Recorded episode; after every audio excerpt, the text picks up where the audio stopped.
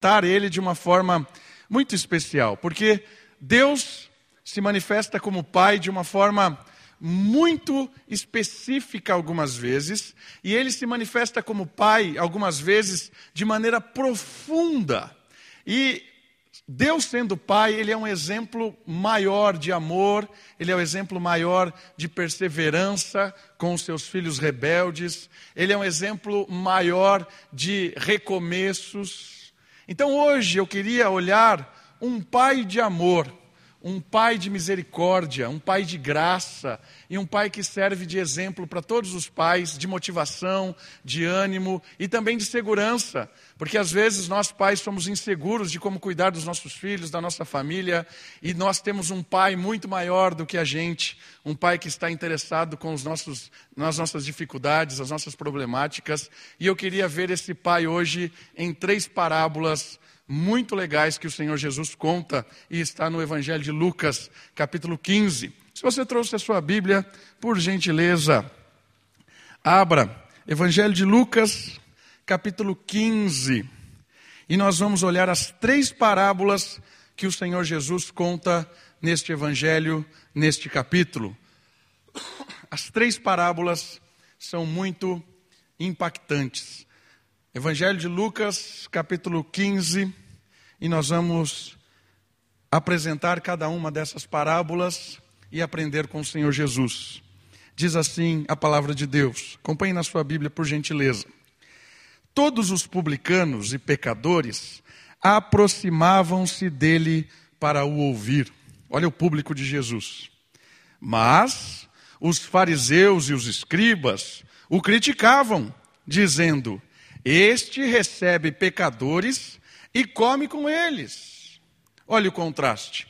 Os pecadores, os publicanos, aqueles que estavam desesperados nessa vida, queriam ouvir o que o Senhor Jesus estava falando sobre Deus. Queriam ouvir aquilo que o Pai tinha para eles, porque são pessoas desesperadas. Mas os religiosos da época, aqueles que se julgavam sem pecados, aqueles que se julgavam acima da lei, eles diziam que Jesus não poderia ser ouvido porque Jesus, ele andava com os pecadores. Ele andava com pessoas que precisavam de ajuda. Então, versículo 3: contou-lhes esta parábola. O que é uma parábola? Parábola é uma história ilustrativa. Parábola é uma alegoria. Parábola é quando você conta um, uma história, muitas vezes fictícia, para ensinar verdades profundas. E as parábolas, essas histórias bíblicas, elas têm alguns propósitos. Algumas vezes a parábola é realmente ser enigmática, ser um conto em que as pessoas ficam meio atordoadas com ela. Às vezes não, às vezes o Senhor Jesus conta uma parábola para ser claro demais, para explicar, para escancarar uma verdade. E às vezes o Senhor Jesus conta uma parábola para explicar coisas que são difíceis de entender. E aqui são parábolas que vão nos explicar coisas difíceis de entender, coisas que só Deus pode nos ensinar. E o Senhor Jesus vai contar uma primeira parábola. Versículo 4. Qual de vós, possuindo cem ovelhas e perdendo uma delas, não deixa as noventa e nove no campo e não vai atrás da que se perdeu até encontrá-la? E quando a encontra, coloca-a sobre os ombros, cheio de alegria. E chegando em casa, reúne os amigos e os vizinhos e lhes diz: Alegrai-vos comigo, pois encontrei a minha ovelha perdida. Digo-vos que no céu haverá mais alegria por um pecador que se arrepende do que por noventa e nove justos que não precisam de arrependimento. Primeira parábola, talvez você ainda tenha na sua Bíblia o título dela, certo? E o título é A Ovelha Perdida. Quantos aqui tem o título na Bíblia? Levanta a mão, quero ver, bem alto. Tem o título aí, né? A Ovelha Perdida. Eu quero te decepcionar agora, porque esse é um título péssimo para essa parábola. Por quê? Né? Na verdade, alguém colocou o título. Esse, a, a ovelha perdida não faz parte da Bíblia. Um editor colocou aí, tá bom? Por que, que é um péssimo título para a parábola? Porque quem é a principal Qual é o, quem é o principal personagem dessa história? É a ovelha? Não é a ovelha. O principal personagem dessa história é o pastor. É ele que se preocupa. É ele que nota que uma ovelha se perdeu do bando. É ele que viu que uma entre cem não estava lá. Ele é o personagem principal. O pastor é o principal personagem nessa historieta, nessa história contada através de uma parábola. Então eu quero sugerir um outro tema para essa parábola. O pastor preocupado, o pastor atencioso, o pastor que representa quem na parábola? Deus. E representa Deus em que momento? Como pai. Representa um pai que conhece aqueles a quem ele está cuidando. Conhece no meio de cem quem é a ovelha que se perdeu. É um pai que sabe cada uma das suas ovelhas. Esse Deus que está sendo apresentado para nós através de uma historinha, esse Deus conhece cada uma das ovelhas sentadas aqui essa noite. Conhece a sua história, conhece a sua vida, conhece os seus problemas, as suas alegrias. Esse pai sabe quando você desce, quando você sobe, quando você levanta, quando você dorme. Porque ele é um pai atencioso, preocupado, um pai que cuida dos seus filhos. Essa parábola revela um amor impressionante desse Deus. E olha que interessante. Quando ele percebe que a ovelha não está ali, entre as 99, entre as 100 que eram, ele vai atrás da que se, da que se perdeu, até encontrá-la. Isso nos ensina uma coisa muito profunda. Nós todos estávamos perdidos. Nós todos estávamos andando por este mundo como ovelhas que não têm pastor. Todos nós andamos num determinado momento da nossa vida seguindo alguma coisa. Todos nós tínhamos uma direção, às vezes a gente chegava, nossa, essa direção totalmente errado, virava e se perdia. Todos nós. E muitos, muitos se decepcionaram completamente. Todos nós e todo ser humano está perdido. E aí há uma resposta de Deus. Aqueles que fazem parte do aprisco de Deus, aqueles que são as suas ovelhas, aqueles que são os seus filhos, Ele vai atrás. Quem é que foi atrás de Adão e Eva quando eles pecaram e fugiram? É Deus quem vai atrás deles. É Deus quem chama: Adão, cadê você? Porque Adão fugiu desesperado, com medo. Graças a este pastor, a este pai maravilhoso, ele vai atrás de nós. E ele foi atrás de nós quando nós estávamos completamente perdidos. E ele foi lá, nos pegou, colocou no ombro e trouxe para o seu aprisco. Ele trouxe para o seu aprisco. Mas olha que interessante. Nessa ilustração, a gente não pode esquecer que o Senhor, para nos tirar da mão dos lobos que cercaram a cada um de nós. E esses lobos podem ser entendidos como os nossos próprios pecados. Para nos libertar dos nossos lobos, dos nossos pecados, ele teve que pagar um alto preço para colocar cada um de nós no ombro e levar para o aprisco. Esse pai pagou um alto preço e o preço da morte.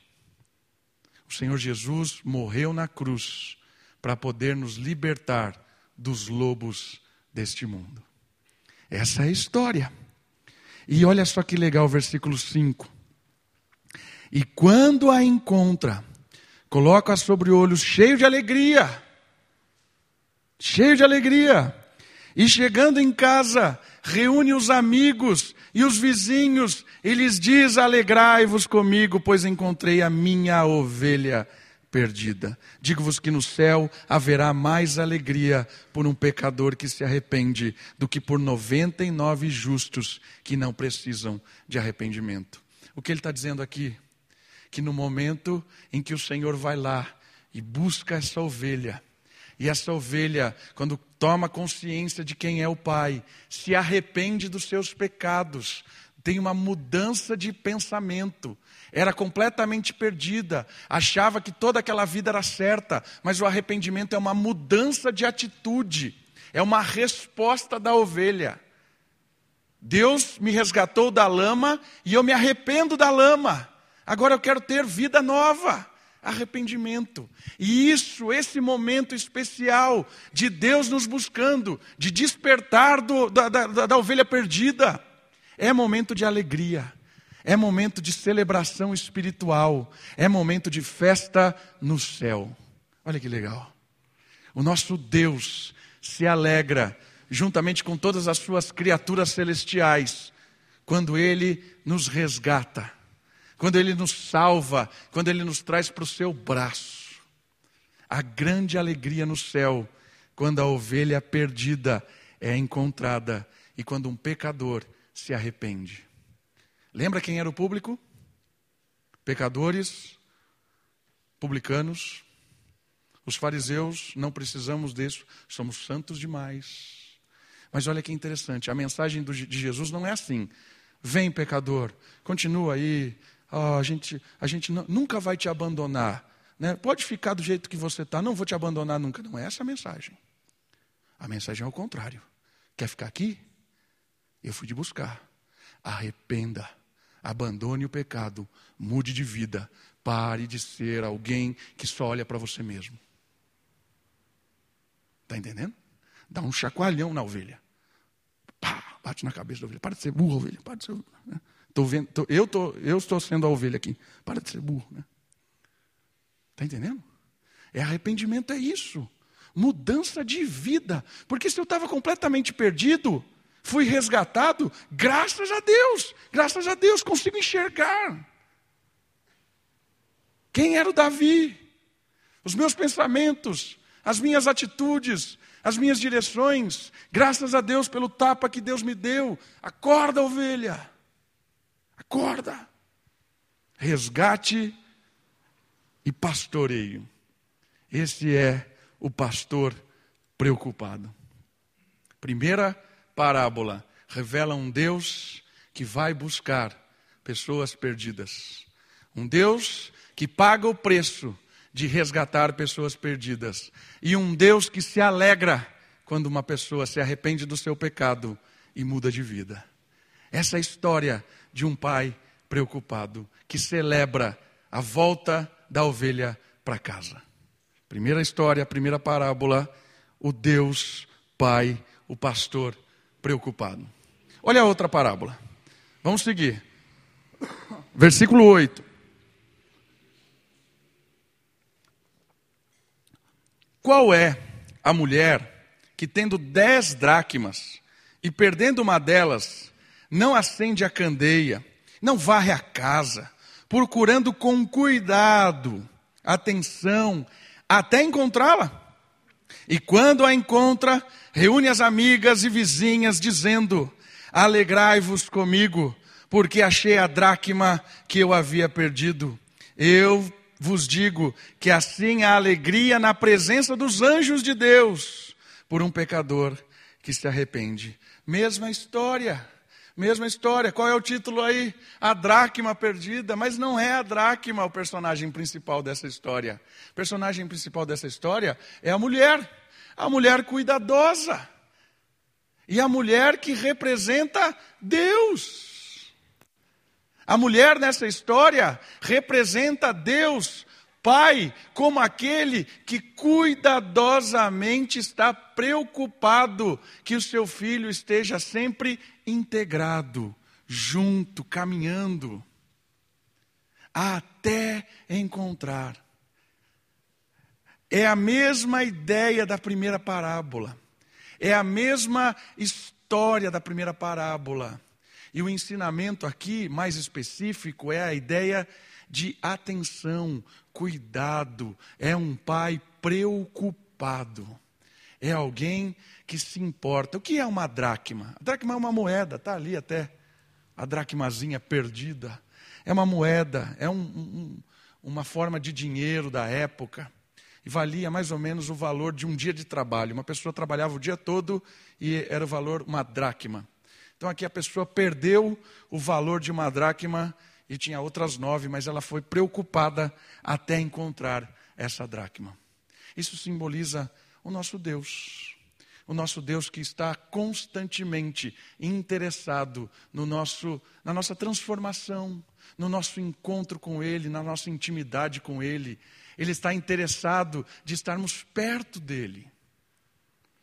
Nós tendemos a uma vida perdida, mas Deus tende a uma vida próxima. A segunda parábola, muito parecida com a primeira, nos apresenta a mulher cuidadosa, o pai, Deus Pai, cuidadoso, atencioso, que vai atrás e celebra quando encontra a dracma perdida. E a última parábola, também muito conhecida, e a gente chama ela de o filho pródigo. Está vendo? Não é o personagem principal de novo nessa história. Quem é o personagem principal de novo nessa história? É o pai perdoador. Vamos ler? Eu quero ler a história, é um pouco longa, mas vale a pena ler toda. E a gente vai tirar alguns princípios dessa história rapidamente. Versículo 11. Disse mais: Certo homem tinha dois filhos. O mais moço disse ao pai: Pai, dá-me a parte dos meus bens que me cabe por herança. Então o pai repartiu seus bens entre eles. Poucos dias depois, o filho mais moço, juntando todas as suas coisas, partiu para um país distante e lá desperdiçou seus bens, vivendo de modo irresponsável. E depois de gastar tudo, houve naquele país uma grande fome, e ele começou a passar necessidade. Então se colocou a serviço de um dos cidadãos do país e este o mandou para os seus campos para cuidar de porcos. Ele desejava encher o estômago com as alfarrovas que os porcos comiam, mas ninguém lhe dava nada. Ele, porém, caindo em si, disse: Quantos empregados de meu pai têm fartura de comida e eu estou aqui passando fome? Vou me levantar, irei até o meu pai e lhe direi: Pai, Pequei contra o céu e contra ti. Não sou mais digno de ser chamado teu filho. Trata-me como um dos teus empregados. E levantando-se, foi para o seu pai.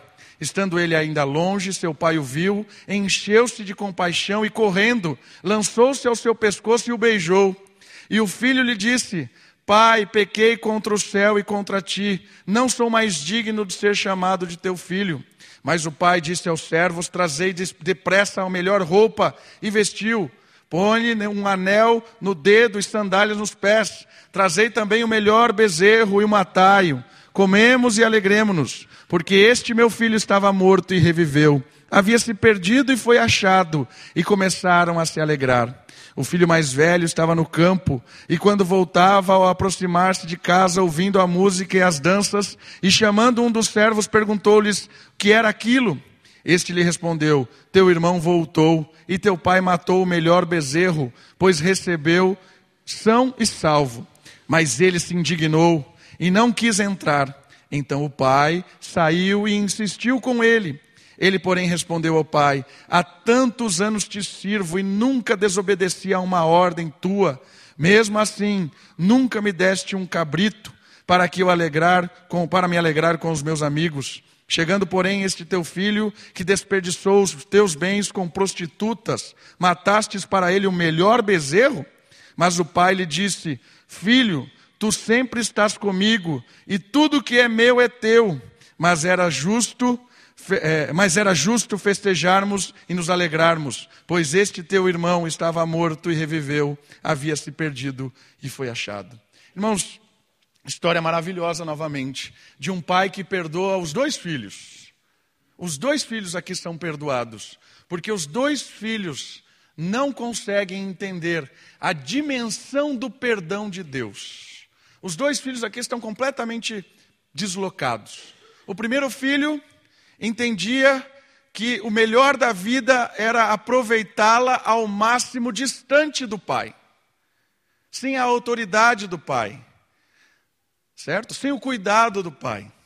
Foi iludido por, pelas coisas desta vida. Foi lá, teve a sua experiência neste mundo, quebrou a cara, sujou a, a, a roupa de lama, e no momento em que ele olhou para um porco, ele falou: Eu não sou isso. Eu não sou isso. Quando ele olhou a comida do porco, olhou para ele, lembrou de quem ele era, da casa do pai, ele disse: Eu não sou daqui. E quando ele volta, ele volta na expectativa de ser um servo do pai. Ele volta quebrado, humilhado. Ele volta completamente humilhado, dizendo assim: Pai, me aceita como um servo, porque o, o, o servo do Senhor tem uma situação melhor do que o que eu estava tendo lá nesse mundo. Irmãos, quantos de nós não quebramos a cara neste mundo? Quantos de nós nos, nos, nos iludimos muitas vezes por essas coisas que o mundo nos oferece? Quantos de nós já não quebramos a nossa cara? E às vezes a gente tem dificuldade em aceitar o perdão do Pai, experimentar esse perdão maravilhoso. A gente chega desconfiado nos braços do Pai. A gente chega quebrado, mas desconfiado. Será que Deus vai me aceitar? Será que Deus vai? Essa é uma atitude, às vezes, da gente não experimentar o perdão pleno de Deus. Porque nós chegamos desconfiados se o Pai de fato nos perdoará. Então, o primeiro filho nos ensina que Deus está de braços abertos para pessoas quebrantadas e arrependidas.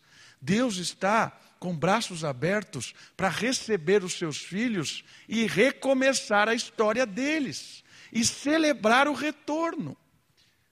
Por isso, se hoje você está longe da casa do Pai, se hoje você está longe, vivendo uma vida completamente perdida por aí, e por um acaso você está aqui hoje, Deus está falando para você, filho, volta, filho, filho, Filha, experimenta o perdão pleno. Vem para casa de novo. Deus perdoa. Deus abraça. Deus recomeça. O primeiro filho aprende que não existe histórias que Deus não perdoe e não reconstrua. O primeiro, o primeiro filho entende que o perdão de Deus, ele é pleno.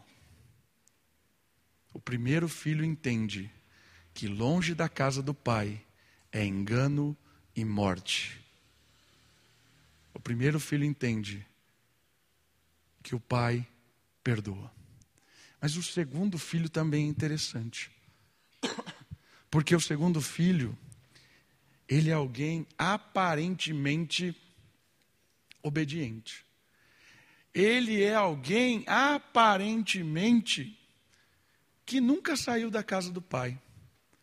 Está ali, desde sempre, sempre obedeci, reclamando ali com o pai. Esse ingrato foi embora, gastou tudo, o Senhor perdoa. Eu estou aqui todo dia trabalhando, que nem um camelo, nem um cabritinho, agora o melhor bezerro, o novilho cevado, o Senhor mata para celebrar a volta desse traste. Aqui nós temos uma outra realidade. Aqui nós temos pessoas que estão na casa do Pai, mas nunca conheceram de fato quem é o Pai. 30 anos de igreja, nunca foi abraçado pelo Pai.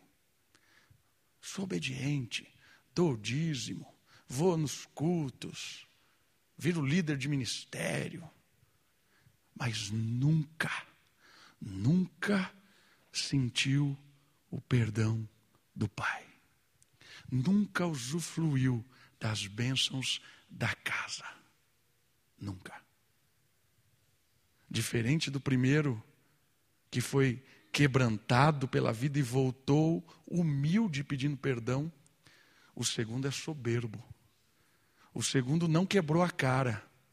O segundo está dentro da casa, mas é um zumbi. Entra na casa, não se relaciona com ninguém, vai embora. Vem na casa, reclama, fala mal de duas ou três pessoas, vai embora. E fala: estou na casa. Essa é a minha casa. Nunca vou sair da casa. Vai embora. Zumbi. Tão perdido quanto o outro. Dois filhos que precisam do perdão do pai. Meu irmão, minha irmã, talvez essa seja a sua ou a minha realidade hoje. Perdido dentro ou fora de casa. Iludido dentro ou fora de casa. Eu quero que você saia daqui certo de que Deus não se cansa dos nossos recomeços. Aceite o perdão, receba o perdão e viva o perdão de Deus. Para terminar, algumas implicações, ação, né, saindo do lugar, para refletir, pensar, implicação e agora com tudo isso. O amor do Pai, ao mesmo tempo em que nos conforta e nos anima, também nos constrange, certo? Estamos animados porque Deus nos busca, Deus perdoa, Deus restaura, Deus vai lá onde nós estamos perdidos e nos traz para perto. Mas também nos constrange. Em que sentido de constrangimento? Eu olho para o amor do Pai e fico é, impelido, impulsionado a, a, a viver de forma parecida com esse amor.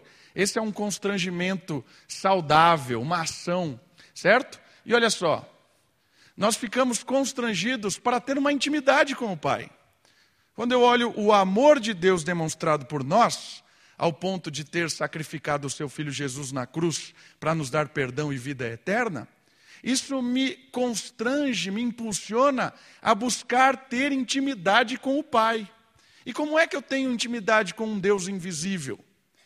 Como é que eu me relaciono com um Deus em que eu não toco, eu não sinto, eu não ouço, eu não cheiro? Como é que eu me relaciono com um Deus invisível? Pela fé. Creio que Deus está aqui presente. Creio que quando eu fecho a porta do meu quarto, Deus vai se revelar. Creio que vou ouvir a voz de Deus no silêncio. Creio que vou ouvir a voz de Deus a partir de um irmão, de uma irmã. Creio que vou ouvir a voz de Deus numa mensagem.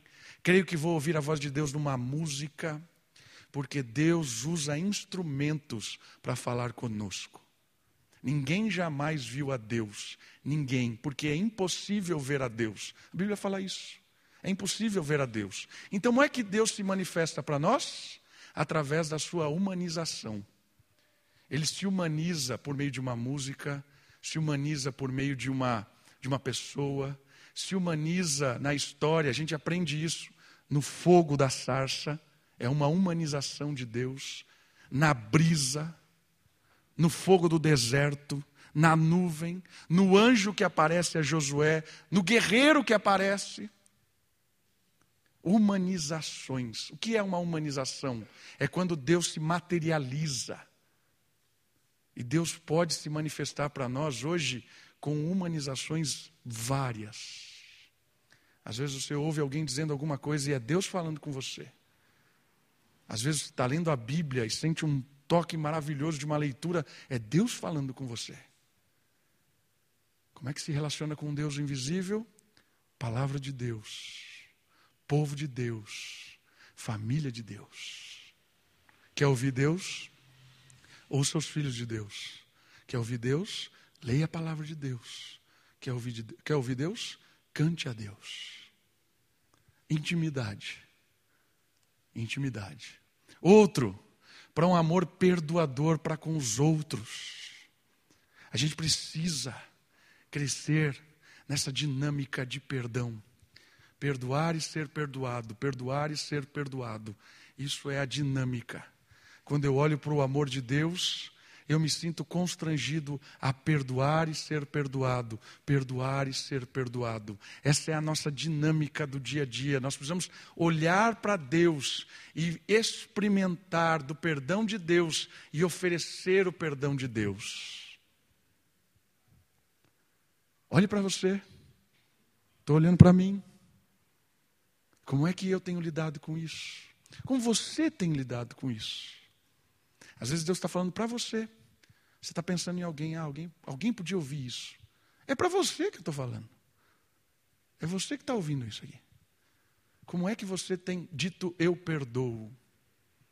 Como é que você tem dito me perdoa? Percebe? Dinâmica, constrangedora do amor de Deus para você, para mim. Nós precisamos aprender com isso com a dinâmica do perdão de Deus. E por último, para um privilégio de imitá-lo, como pai agora. É, nós estamos celebrando o Dia dos Pais. Quando você olha um pastor, Deus Pai representado como um pastor, representado como uma mulher, que tem as suas dracmas, que tem as suas ovelhas, como eu, pai, tenho cuidado do meu filho, da minha filha. Tenho me importado buscá-lo, orado por ele. Várias, aqui cada um tem a sua experiência com filhos, alguns pequenos, outros jovens, outros já criados, cada um com a sua alegria a sua tristeza com os seus filhos. Mas como é que você e eu, como pai, temos imitado ao pastor e à mulher que vai atrás, preocupado, cuidadosamente dos filhos, ora por eles, coloca eles diante do Senhor, vai em busca, liga, como é que nós fazemos isso? Imitar no sentido do, do pai perdoador, do pai que quer a sua casa feliz, alegre, porque as pessoas se achegam. Esse é o nosso desafio como comunidade, irmãos. Esse é o nosso desafio como pais. A nossa comunidade tem que ser uma comunidade que ama a Deus, que acolhe pessoas, que restaura vidas ou é instrumento de restauração de vidas. A nossa comunidade tem que ser instrumento de Deus anunciando este evangelho de um Deus que busca e que apresenta a, a, a possibilidade de um, de um recomeço. E qual é a nossa resposta? A nossa resposta é arrependimento. Porque sem arrependimento é impossível ter paz com Deus? A nossa resposta tem que ser arrependimento, encontro com Deus. Vamos orar? Abaixe sua cabeça, feche seus olhos. Olha o Senhor, aproveite da intimidade com Deus que está aqui presente, nosso Pai celestial que nos ama de forma impressionante.